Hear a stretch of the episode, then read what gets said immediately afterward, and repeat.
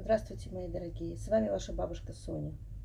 Однажды один царь очень тяжело заболел, и врачи сказали ему, что вылечить его может только одно средство – молоко львицы. Э, царь объявил по всему королевству, что тот, кто принесет ему молоко львицы, э, тот получит очень большую награду.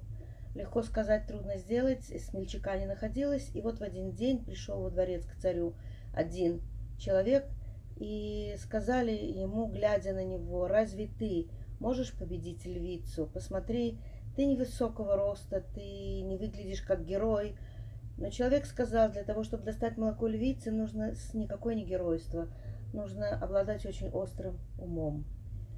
Э, попросил он 12 э, э, козлов и баранов в количестве 12 штук и взял их с собой, и когда он пошел в лес и нашел логово а, кормящей львицы, то, не приближаясь к ней э, близко, он издалека бросил ей тушу одного барана. Э, львица, недолго думая, подошла к этой туше, э, пообедала. На следующий день произошло то же самое, только человек, львица, увидев человека, не зарычала на него, а с интересом наблюдала, что он будет делать. Человек чуть-чуть поближе приблизился к львице, бросил ей точно так же тушу э, козла. Львица пообедала, и так каждый день человек приближался к львице все ближе и ближе, и настал день, последний день, когда человек просто подошел э, и пока э, к львице, и пока она лакомилась э, тушей убитого животного, он ее подоил и с э, Э, этим молоком пошел в обратный путь. И вот идет идет он во дворец, и в это время органы человека э, затеяли такой спор. Многие говорят, это нам э, причитается самая большая награда и самое большое уважение.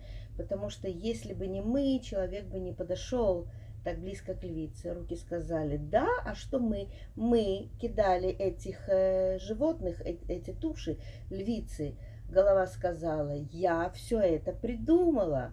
А сердце сказала, если бы я не билась, то ничего бы не было. И так органы спорили и спорили и спорили, пока не вмешался язык и сказал, вы ничего не понимаете. Самый главный во всей этой истории это я. Тут все органы замолчали, а потом начали громко возмущаться и говорить, ты? А ты тут вообще при чем? Ты маленький отросток который абсолютно не участвовал в этом. Ты вообще сиди тихо и молчи. Язык очень сильно разозлился на все органы и сказал, вы увидите, что я самый главный. И когда он пришел во дворец и принес бутыль с молоком, то почему-то он сказал, «Э, Ваше Величество, я принес вам молоко собаки, чтобы вы вылечились. Рассверепел царь и приказал бросить э, в тюрьму этого бедолагу и подписывает ему смертный приговор через повешение. Э, ведут его на, на следующий день на главную площадь, чтобы повесить. Э, все органы э, дрожат, и все органы умоляют и говорят языку, мы признаем твое первенство, мы признаем то, что ты самый главный. Сейчас дело не в этом, главное спаси нас.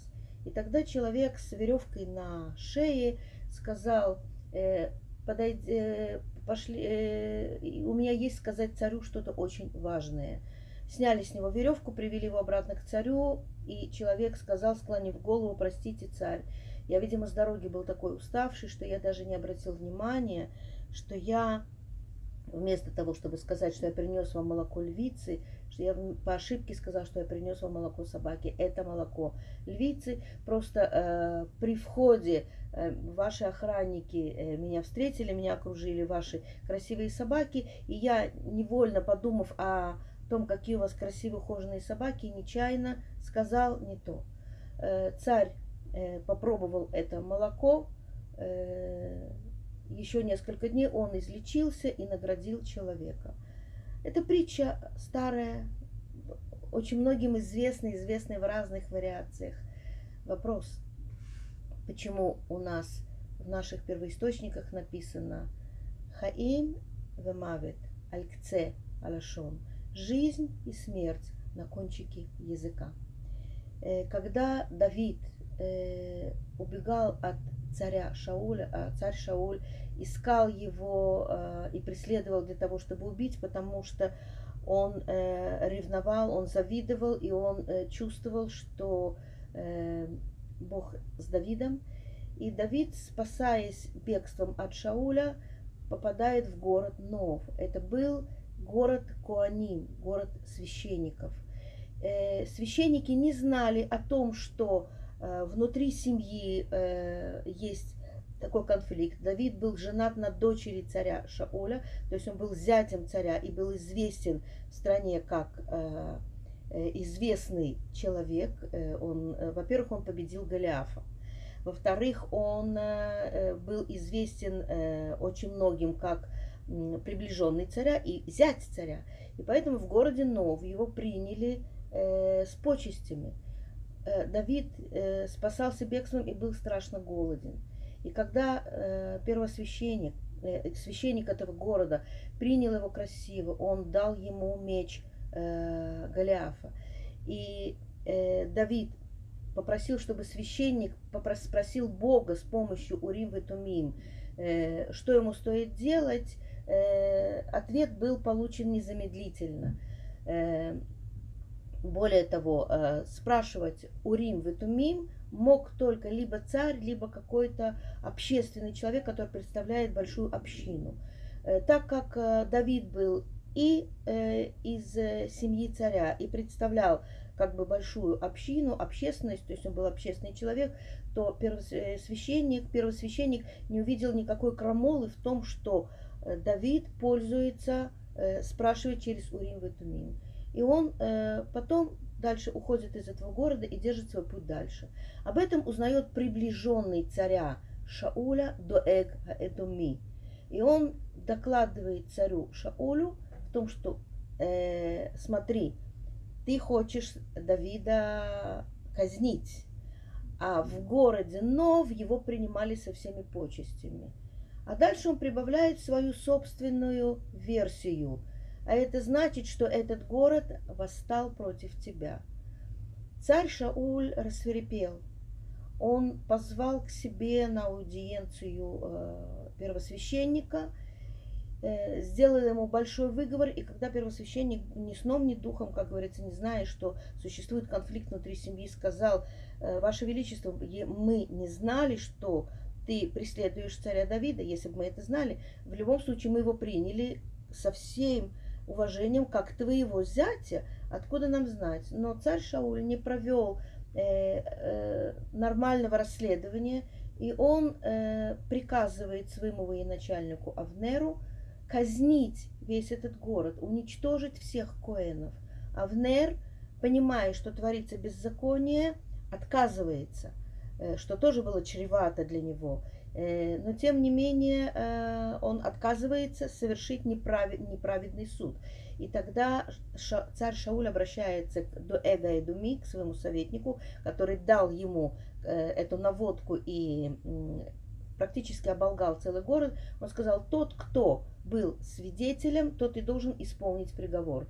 И до Эга и Думи собственноручно убивает 85 коинов – и убивает всех женщин, детей и стариков этого города.